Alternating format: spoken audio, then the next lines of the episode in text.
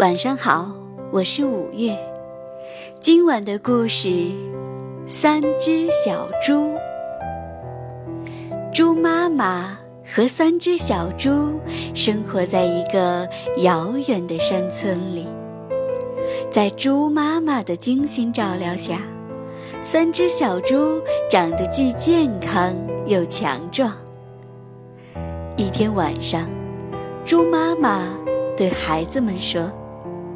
你们已经长大了，要各自去盖一间房子，学会独立生活。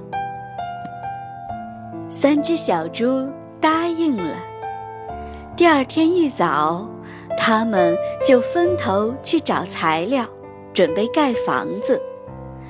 猪老大路过一片田野，发现了金黄的稻草垛。哦，这儿的稻草足够我盖一间房子了。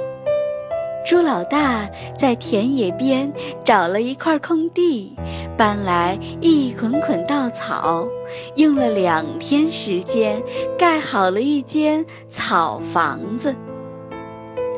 猪老二路过一片树林，发现这里有很多木头。猪老二在树林边。找好了一块空地，搬来一根根木头，用了一星期的时间盖好了一间木房子。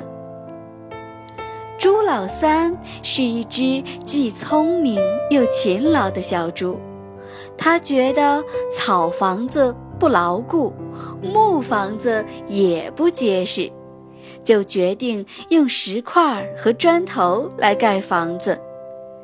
猪老三到处找石块和砖头，忙得不可开交。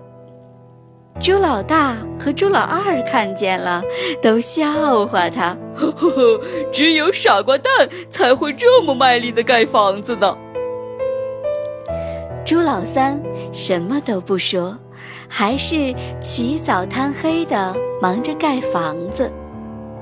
一个月后，朱老三终于把小房子盖好了。这是一间非常牢固的砖房子。一天，有只大野狼下山来，朱老大远远的就看见了，他赶紧跑到草房子里躲起来。大野狼追上来，朝草房子使劲儿吹了一口气，呼！草房子马上就被吹倒了。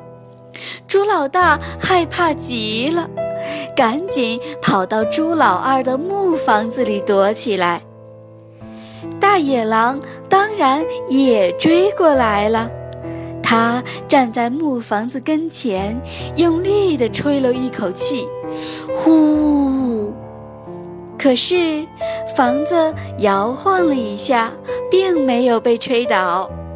大野狼又呼地吹了口气，这下木房子撑不住了，哗啦一声就倒了。猪老大和猪老二拼命地逃呀逃，他们逃进了猪老三的砖房子里。大野狼当然也追过来了，他站在砖房子门前，又开始呼呼地吹气了。可是他把腮帮子都吹酸了，砖房子仍然一动也不动。大野狼气坏了，赶紧爬上屋顶，想沿着烟囱爬到猪老三的房子里。三只小猪发现了大野狼正在爬烟囱，赶紧点了火，烧起了热水，大野狼就掉下来，跌进了热水里，烫得嗷嗷叫，连滚带爬地逃走了。从这天起，猪老大和猪老二也忙起来了，他们在做什么呢？当然是盖非常非常结实的砖房子啦！小朋友们，在做事情的时候，要像朱老三一样踏踏实实的去做，不能偷工减料哦。今晚的故事讲完了，宝贝，晚安。